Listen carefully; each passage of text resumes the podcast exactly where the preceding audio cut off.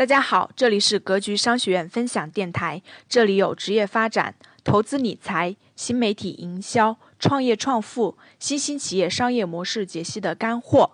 想获得更多详细内容的，请加微信七幺零八六五二三八。下面请听分享。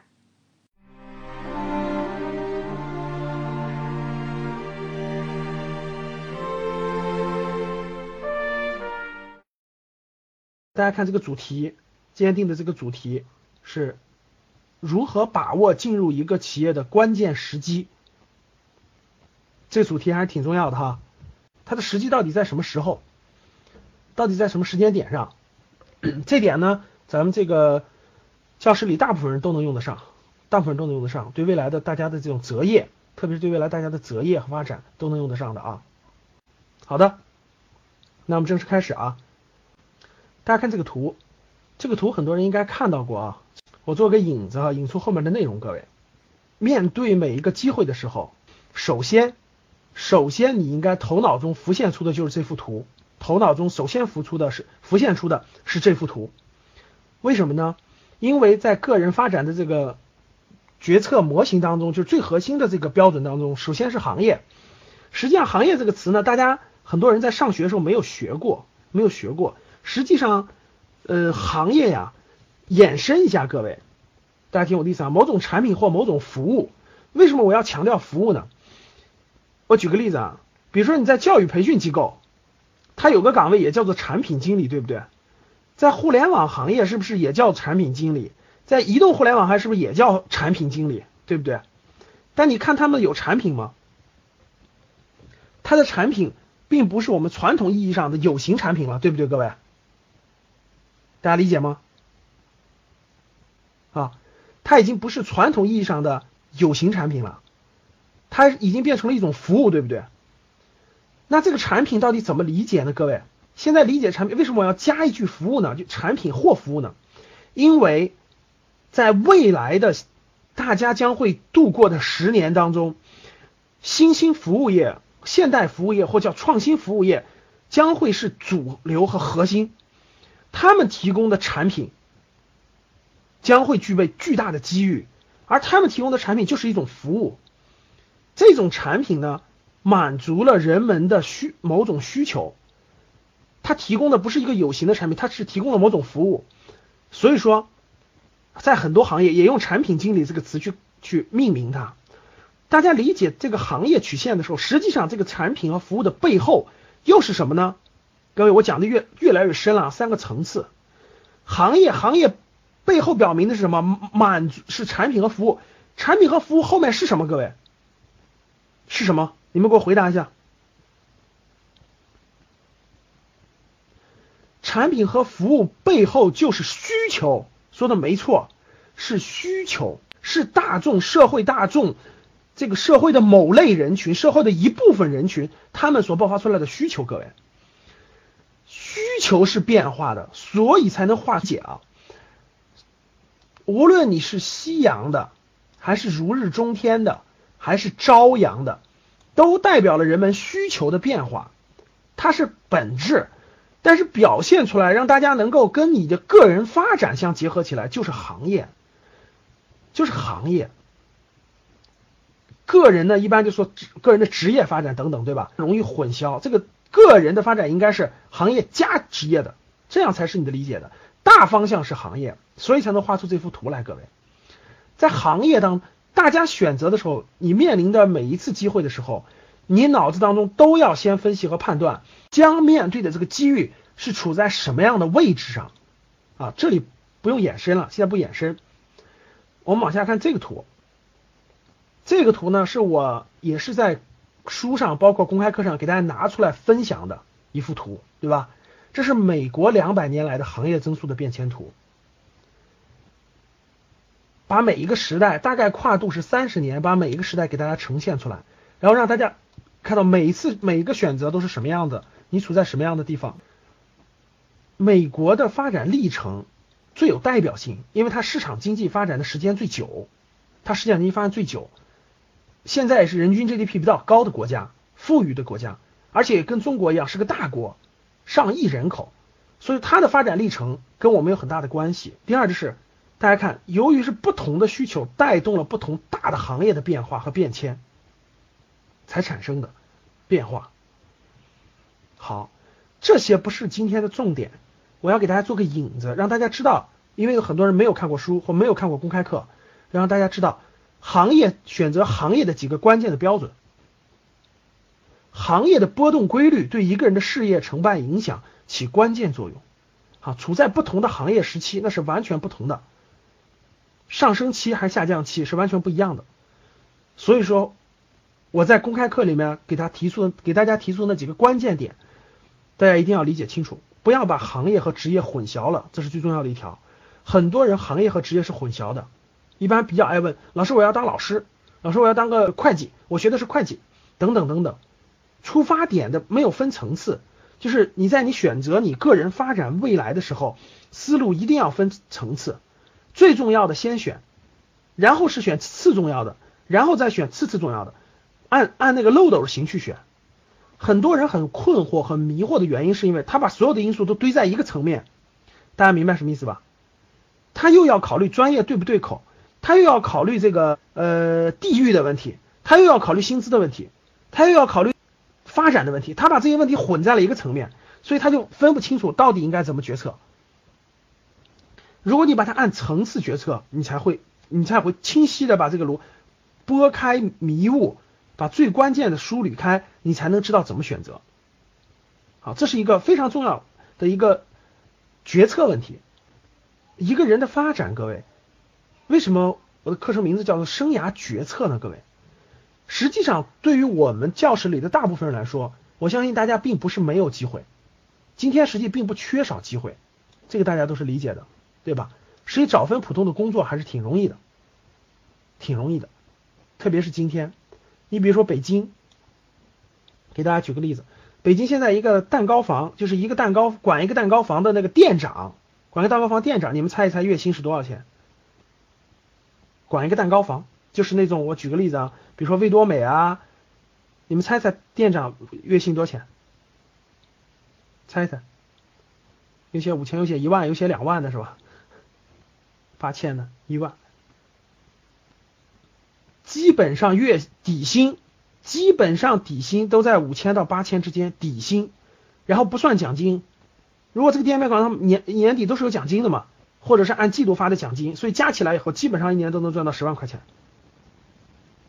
一就是管理一个蛋糕店，好，各位，机会很多，关键是怎么选择，知道吗？所以叫决策，所以叫决策，怎么选择？因为这个蛋糕店的店的店长不是第一步去当蛋糕店，刚去了就就是这个薪资的，对不对？别人让他当这个店长，也是要看到他有经验的。好，这个经验就是有一定的积累。好，在北京的啊，在北京的五环以内的人流量大的地方的蛋糕店，基本都是这个数字。员工在五个人以上的蛋糕店，对，好，大家可能对蛋糕店还不太了解哈，我简单说一点就知道了。我每天生活当中吧，遇到三个蛋糕店，这三个蛋糕店大概都是四五三到五个员工，三到五个员工，面积差不多大，做的产品也差不多，不是品牌的，不是品牌的。我就不说品牌的，我就不说味多美啊这种，呃八十五度啊，呃面包星语啊，不是这种啊，不是这种，这种属于是更高档次一点的，在那种呃 shopping mall 里头或者是那种大型的这种商商场里开的这种哈，我就说是比他们要低一个档次这种。我生活当中能遇到三个，你们知道这三家面包店是什么是什么情况吗？我说了，卖的东西是一样的，每个店员大概都是三到五个员工，啊都是开的三家店，开一家店，你们知道三家店有什么不同吗？结果有一家店是艰难维持，开了一年多了。昨天我路过看到正在清货，开不下去了。第二家店呢，每天的这个流水啊，每天流水大概是两三千块钱。第三家店每天的流水是五千到八千块钱，每天每天的收入，大家知道什么概念了吧？就是第一家店的每天的收入很低的。第二家店的，每天收入两三千万，一年就是六七十万的整个的营业额。第三家店一年的流营业额是一百五十万到两百万之间。好，我给大家解释一下这三家店店包卖包店最大的区别是什么哈？什么都没有区别，我给大家解释一下最大的区别。第一家店开在一个菜市场里面，菜市场的一个边边起，菜市场的边上。第二家店开在一个商业中心的过道，就商业中心那个露天的人流量旁边那个亭子，就是一个大概一个比较大的亭子卖卖。第三家店开在地铁站旁边的一个铁皮棚子里，大家懂什么意思了吧？三家不同的店，开的完全不一样，哎，经营的人完全一样，卖的东西也完全一样。地铁站旁边的那个，实际我跟你多大面积啊？十平米，十多平米，一个月租金一万多块钱，一年十多万的租金，四个员工，一天的流水五千块钱，你们算算什么概念？一个月十五万，一年一百五十万，所有的成本，把它所有的成本，房租、人员、蛋糕，所有的成本加起来，你们知道是多少钱吗？六七十万，其他是全利纯利润。而那家在商业中心的那家位置的呢，在那家位置的呢，他一天的流水两千块钱，所以他一年下来大概是六十万左右。他的房租、人员成本大概会耗去三十多万，所以他他大概一年能挣二十万。而另外一家呢，在菜市场的那家呢？连上人工成本，连上房租，房租是便宜，一个月三千块钱。大家看，房租是便宜，一个月三千块钱。对，结果呢，这个人员工资两千多就够了，对吧？雇了四五个员工，他一年的成本下来，连上面连做面包的大概二十多万，但他一年的营业额也就二三十万，大家懂什么意思了吧？艰难维持，那个老板老板赚的钱也就是一个人的工资。好，这是我身边，这是我身边非常真实的案例。这就叫选择，这就叫选择。什么叫努力？战略层面的是选择，战术层面的是努力。你把那个面包烤的再好，烤的再好吃，哎，说实话啊，地铁站那家烤的是这里面最烂的，就真的是最烂的。我每次吃我都觉得他家最不好吃，真的别的家都比他家好 好好吃。但是大家知道为什么他卖的多了吧？因为每天每个人路过，没有不可能转到别的店去买。对，位置决定销量，努力指的是什么？你每天要把那个面包做的很好、很漂亮，你要把店面打扫的很干净，你要每天付出很多的辛劳，这些是肯定是对的。但是位置，你的位置在什么地方，决定了你的很多的东西。所以很多人是贪便宜的，对吧？那租金便宜，你去，那意味着意味着价值。努力当然重要，努力在一个人的一生当中非常非常重要，我相信大家都能理解。都能理解，但是要在正确的路上持续不断坚持的努力，这才是成功的唯一标准。好，通过这个故事和案例呢，我身边的这个真实案例，我想让大家体会到，让他体会到，做任何一件事情，做任何一件事情，哪怕是开个小店儿，哪怕是这种去找一份工作等等的，大家一定要思路清晰，在战略层面上要有一定的选择，并且这个选择是靠自己主动的分析，头脑。头脑的这种主动去和探寻得来的，才能给你带来收获。你不能是这个这个随大流的，自己不动脑子，觉得这个工资高就去了。如果是这样的话，对很多人很多人找工作，大家发现没，就是贪贪便宜的，那工资高点就去哪，这实际就是一种便宜，就跟刚才那个那那公司那租金低一点你就去哪是一个道理的，是一个道理的，各位，产品重要。产品重要，但是定位更重要。就跟各位，你你重要不重要？你重要，你非常重要。但是你的选择，你未来的时间，每一天的精力，要走什么样的路，这个更重要。大家懂了吧？好，我我做个影子，然后我们今天讲一点干货。好的，大家看这幅图。首先，我们先看这条曲线，各位，这条最长的曲线啊。这条曲线，我画的这条曲线，一个正常的企业，就是它发展比较顺利的企业的一个发展的一个路径图，发展的一条曲线，大家看好啊。有的企业在起步不久以后就倒下了，什么叫倒下了？就它没有发展起来吧，维持在了一个低层次的水平，未来不做了或做不下去了，这是这条曲线。大家看啊，一个企业起步的时候，如果它选准了行业，它选准了行业。它的产品和或者是服务也是在不断的调试当中，不断的试错当中找到了脉络。大家看，他会他是走会走第一个阶段，会走到这儿，从这个地方会走到这个地方，这是第一个阶段。走完第一个阶段以后，它会有个平台期，因为它的产品或服务到了一定程度以后呢，它会有两个两个两个这个问题。各位，第一个问题就是如何让它的产品，如何改进它的产品，让更多的人使到这个地方，大概是有一个局部，就有一个池塘的人，有一部分人人已经使用它的产品或服务了。但是如何让更多的人使用，这是他面临的第一个问题。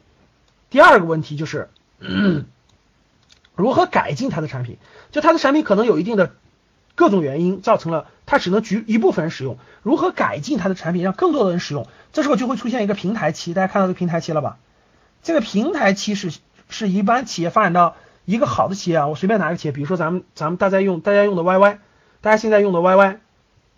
很多很多企业，包括我前面以前我讲过的啊，创新服务业的金融创新服务业的宜信，发展到一定程度，或者在这个地方有一个徘徊期，这个徘徊期就是在做这两件事：改进产品或者如何扩大市场。然后有一个很关键的拐点，很关键的拐点出现以后，就会又如果顺利通过了，它就会顺利的继续攀升，继续快速发展。快速发展到一定程度以后，它就又会出现一个平台期。有的企业呢，这个地方就平台过不了，它会就往下走了，它就啊，好平台期，然后平台期以后，第二个平台期，第二平台期通过整合，通过这个地方最关键的是一个人数，各位是什么？是人，这个地方是人，这个团队，说第一叫人啊，第二叫团队，如果整合好的话，整合清楚的话，他就会过度过这个平台期，如果度过到这个平台期，他就已经达到。他就已经到了一定的那个很关键的地方，就是怎么理解啊，各位？就到了一个说白了，就比如说他能上市了，或者他已经过了他最两个阶段，快速成长到了这种就是这种行业前三名这种水平，他就已经达到这种阶段了。好，我想我想说这些呢，跟大家个人的发展到底有什么关系呢？各位，非常非常有关系。在一个企业快速发展刚刚起步的时候啊，它一般它属于是从投资角度啊。我做过多年的这种风险投资，所以给大家分享一点，站在投资人的角度是如何看一个企业的阶段的，并且作为一个个体，如何借助资本的眼光和力度和角度去获取个人发展最好的机遇和最大的机遇。大家看，在这个阶段，这个阶段叫天使阶段，就这个阶段。什么叫天使阶段呢？就这个东西是个新东西。是一个新兴行业，一般来说，传统行业很难拿到天使投资的啊。我解释一下各位，一般来说，传统行业几乎是没有天使投资的，就是天使投资人是不会投传统行业的企业的，这点大家能明白吗？因为作为天使投资人来说，各位，作为天使投资人来说，对他来说，他最重要的就是对未来行业趋势的把握。这个人如果对行业趋势没有把握的话，他很难做天使投资人的，他根本就不可能做，或者他早就失败了。所以说，天使投资人看的一定是天使投资人，各位不看那个，他不看这个企业是否真的盈利了，他不看这个企业是否真的是，他看的是模式，大家懂什么意思吧？叫做模式，也叫做一个新兴行业的开端，老百姓需求的一种。早期需求的一种探索模式的一种前期，天使投资主要投模式，大家记住这句话叫投模式。他只要认为这个东西是个新的模式，对，他是觉得有能成功，他就会投，因为他一个天使阶段他只投几百万，大家知道了吧？一两百万，对他来说，他他要投一年投二三十个一两百万。投累计五年就是一百个企业，这一百多个企业未来有一个能够走到这个阶段，看好走这个阶段，他就可以赚回来前面所有的钱。所以说他投的是模式。所以说各位在天使投资阶段，不是不是这个模式不对，大家懂什么意思吧？是那个你投的团队或者人或者那个小的那个产品和服务不对，不是稳赚不赔的啊。大部分天使投资风险非常高的啊，不是稳赚不赔的啊，呃赔的很多。啊，前期必然赔钱，未来才能赚钱的啊！看好，所以说大家通过我给大家推荐的那三家投资公司的网站，大家可以发现很多的天使投资人，对吧？包括小米的雷军，薛蛮子等等等等很多的天使投资人，他们投的企业主要处于这个阶段的早期探索期。这个阶段投的资金不高，但是这个阶段的企业呢，就是这种，呃，这个这个投的就是试一试这个模式可行不可行。当天使投资投完了以后啊，投完以后，一般来说这个企业就获得了早期的一点发展发展，它从零开始，或者从很早期嘣嘣嘣就往上跳。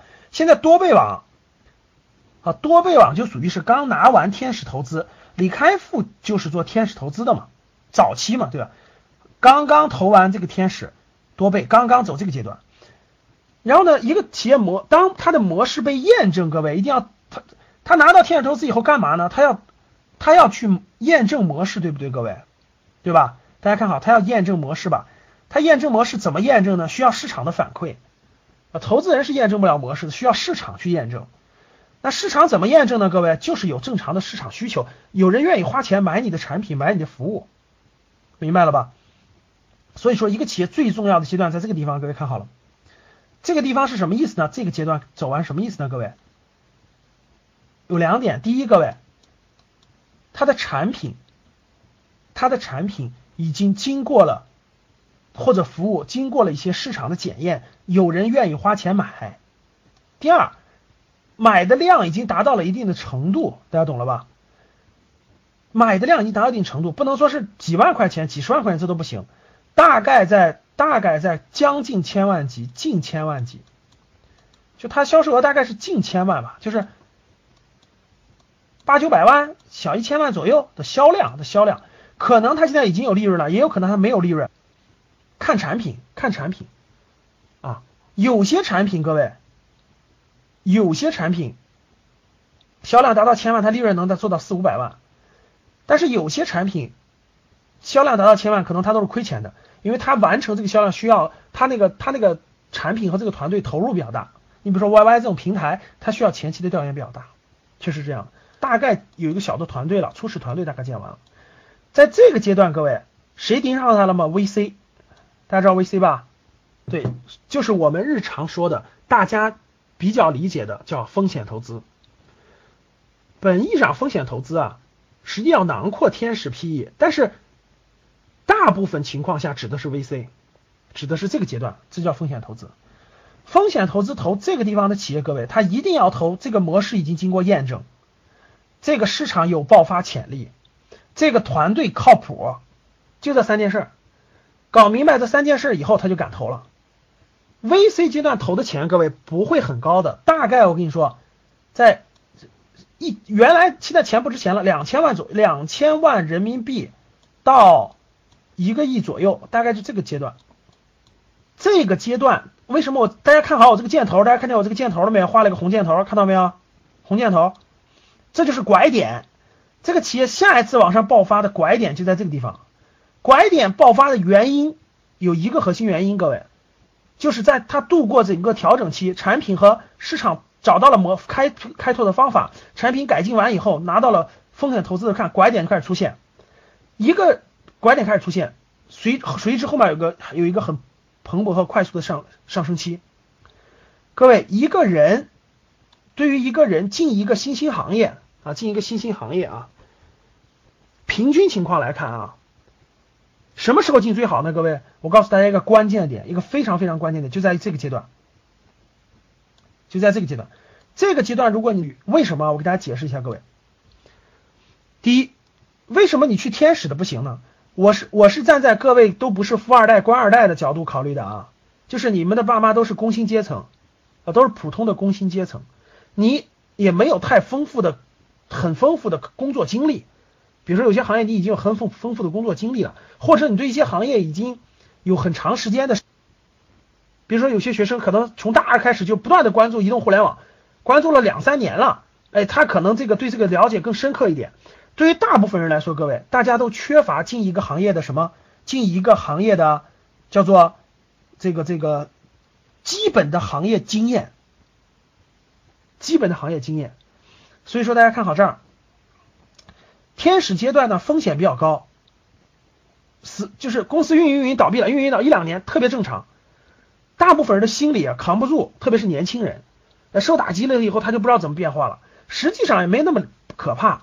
你要去对行业的话，你实际换一家公司就完了。但那部分人呢，这块他对这块的这个承载力啊，他不在一个团队当中承受不住。一般来说，我建议大家工作经验不太久的人，大概工作经验在呃应届毕业生，包括这种工作五年以内的人吧。如果要完全转行、完全换行，从传统行业转到新兴行业的这个过程当中，各位，你要进一个新兴行业的什么位置呢？各位，就这个位置，就这个位置，这个位置。为什么？我给大家解释一下，为什么你从这个位置进比较好哈？两个原因。第一，这个这个位置昨天简单讲了一下，三个原因。第一个，各位，这个位置这个模式得到了验证，就是这个商业模式得到了验证，市场的验证，你不会再走弯路了，你不用走弯路了，大家懂了吧？这个非常重要的。你如果在天使阶段，你要走很多弯路，模式不断的跟着验证，你的时间耗不起。第二。产品和服务得到了市场的一定的验证，就他已经走了一段的路，未来还要做很多的改进和和和调整，但是他已经有了一定的立足的市场。还有第三，还有第三，什么叫这个船长呢？就我为什么让大家找船长呢？各位找不到方向的时候要找船长，反复说这句话呢，是因为这个时候这个团队的领头羊啊，或者核心团队成员啊，他们已经看看的比较实，就是。他们不会再摇摆了，他们没有必要摇摆了，他们也没有那么多摇摆了。他这个船长方向已经基本明确，他就要走这个行业，在这个行业当中走到行业前三名。这个船长是属于已经有了有了航标图的船长，他不是一个摇摆的船长了，已经说的再直白一点，就是他已经具备了扬帆远航的基本工具和基本航海图。这时候，一个船长成熟的船长出现了。你可以去找这个船长了，啊，在这个地方进去以后，你就随着这个企业发展，还有一个最核心的各位，由于你还是比较早期，员工大概基本在一百人以内，所以基本上新兴行业的员工都有股票期权的，各位哈，听我课程都知道，股票期权一分的话，你就更不愿意走了，你就更愿意待下去了。然后这个这个企业发展一切顺利的话，上市或不上市，你的期权和股票的收益。都已经说实话，就是工作十年你就可以退休了，不是让你去打工一辈子。我我给大家指引的方法都，我的核心思想解释过很多次了啊，各位，我是希望大家找到方向以后，大概经过十年的历练和发展，能够完全实现财务自由，而不是说是啊，老师我找到了一条路，铁饭碗，未来可以打工到六十岁，懂什么意思吧？好，所以说呢，这个位置是各位进入，包括应届毕业生。包括这种要换行的、转行的人，都是最好的位置。好，不是，大家看，再往后走，再往后走，走走走走，大家看我都什么？再往后走走走走走，走到这个阶段的时候，就 PE 阶段了，大家知道吧？这个阶段就 PE 阶段了。什么叫 PE 阶段呢？PE 阶段是是这个资本在赌这个公司上市，到资本市场去翻倍，大家明白什么意思吧？就对，叫私募股权投资，没有。我们没有他的行业经验，人家要吗？这就是所有应届毕业生都问的，应届所有应届毕业生都问的问题。我反过来问你一点啊，是不是他他能社他到社会上能招到那么多都有这个行业经验的人，就去他那儿，这不就行了吗？那你告诉我，听好了，既然是新兴行业，是不是有经验的人特少？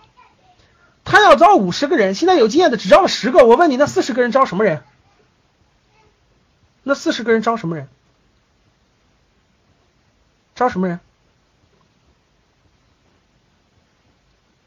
是不是招没有这个行业经验的人？好，那你告诉我，对呀，应届生也好，没有这个行业经验的人也好，他怎么招？怎么从里面招？招谁和不招谁，谁能告诉我？招踏实一点的，能干活的，那你告诉我谁能干活，谁踏实？对呀，当然是招了解行业的了，是不是对这个行业有一点点了解的？那李军李军更晕了，招北京大学的，北京大学的根本就不去这种企业，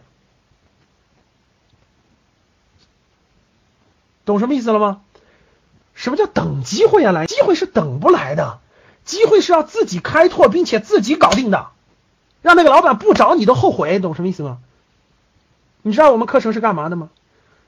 我们的正式的生涯决策课程，待会儿给你看一下提纲，就是带着大家提前花一到两个月的时间去获得一个新兴行业一到两年工作经验的。我先往下讲，各位，上到这个阶段的时候，这个企业的利润可能大概就有将近千万了，大家懂什么意思吧？到这个阶段的时候，就是利润要出现了，利润出现上千万，我跟你说，这就开始抢了。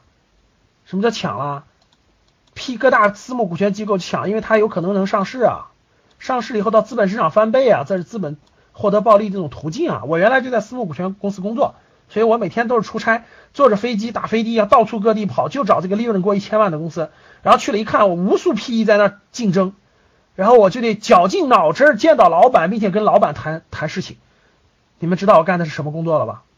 所以你说找一份工作对。你觉得对你来难？那你给我讲讲我干这事难不难？你觉得我干这事难不难？各位，你你感受一下哈。我要跑到一个省去逮住这个利润过一千万的企业，然后还要见到老板谈。你说你说买他股权的事，见到员工能谈吗？你甭管见什么领导、总经理、副总裁都没法谈，他们都没有股份，有可能或者很少。你必须见到老板，对不对？见不到老板，根本连门都门都没人理你，怎么见？怎么见到老板？对呀，这不就是我在正式课程当中要分享给大家的吗？你想想，见利润过千万的老板，意味着估值都过亿的老板，和你找份工作，你觉得哪个容易，哪个难？你知道你现在知道找工作多容易了吧？你现在知道做工作多难了吧？好。幺零幺七班的想问北京大学的去哪儿了？看好北京大学到哪儿了？北京大学在这儿呢。北京大学的都去五百强了，北京大学的都在这儿呢。看明白了没有？PE 投资完了以后上市了，已经上市或将要上市或他们去的都是已经上市的大公司，懂什么意思了？五百强，因为他才放不下身段，特别好学校的学生根本就放不下身段去这种企业了。实际上谁好谁坏，你们自己猜去吧啊！对他来说，他要那个光环，懂什么意思吗？他要那个光环。大家知道，这就是上帝给你关上一扇门，肯定给你开一扇窗。你说我北大毕业的，我去了个小公司，几十人的，你说我，你说我回家跟父母说，父母都过不去，对吧？对，最好能去个什么中石化、中石油啊，什么什么中移动、中联通啊，对不对？大部分是这么这样的。杨元庆进了联想，说的太对了，我你回答我这个问题，杨元庆是最近两年去的，还是十五年以前去的？回答，快回答。赶紧回答我这个问题，是不是十五年前？好，再问个问题，十五年以前联想是大公司还是小公司？赶紧回答，十五年以前联想是大公司还是小公司？这不就完了吗？我不能否认所有这个名校的学生都都都是这种势利眼吧？昨天咱们听的刘强东还是人民大学社会学系毕业的呢，那人家工作两年就敢开始去摆呃摆个柜台呢，对不对？爱国者的冯军，清华毕业的。毕业一年就开始骑三轮送机箱了，五块钱挣五块钱。试一下各位，大家看好了。PE 阶段的时候，这个企业我跟你说，已经发展到一定规模了。实话实说，实话实说，对进去的人来说，大部分来说是一份普通的工作，是一份工作，也许可能是一份高薪的工作，等等等等。但是在 PE 阶段进去，我可以告诉你一件事，大家听好我的话，你想成为核心管理人员的可能性太小了。懂了吗？本土行业稳定呀，新兴行业赌未来呀。各位知道这句话背后隐藏的什么东西吗？反问一个问题啊，你觉得你是在二十多岁的时候敢冒险，还是五十岁的时候敢冒险？你告诉我，请你告诉我，你四十五岁以后告诉你的家人我要去冒险了，还是二十多岁时候敢冒险？如果你二十多岁贪稳定，恭喜你，四十五岁你就稳定下去吧，啊。一个人年轻的时候不冒点险，出来干嘛来了？咱出来干嘛来了？各位，你说是不是？好，各位，聊完这个问题了，大家看啊，在整个这个阶段，如果你未来想发展，你要想获得一个铁饭碗，真的就就直接找铁饭碗就行了，真的真的。正因为各位，我相信在座的，我相信教室里的。我相信教室里的人都不是官二代、富二代。如果你是官二代、富二代，你的资源那么丰富，你就不在这个教室里了，我保证，对不对？啊，既然你不是官二代、富二代，你就走出你自己的路来，你就走出你的你的飞黄腾达路来，走出你的这种兢兢业业，经过自己的努力，经过自己的选择，经过自己的主动去开拓自己未来的路来。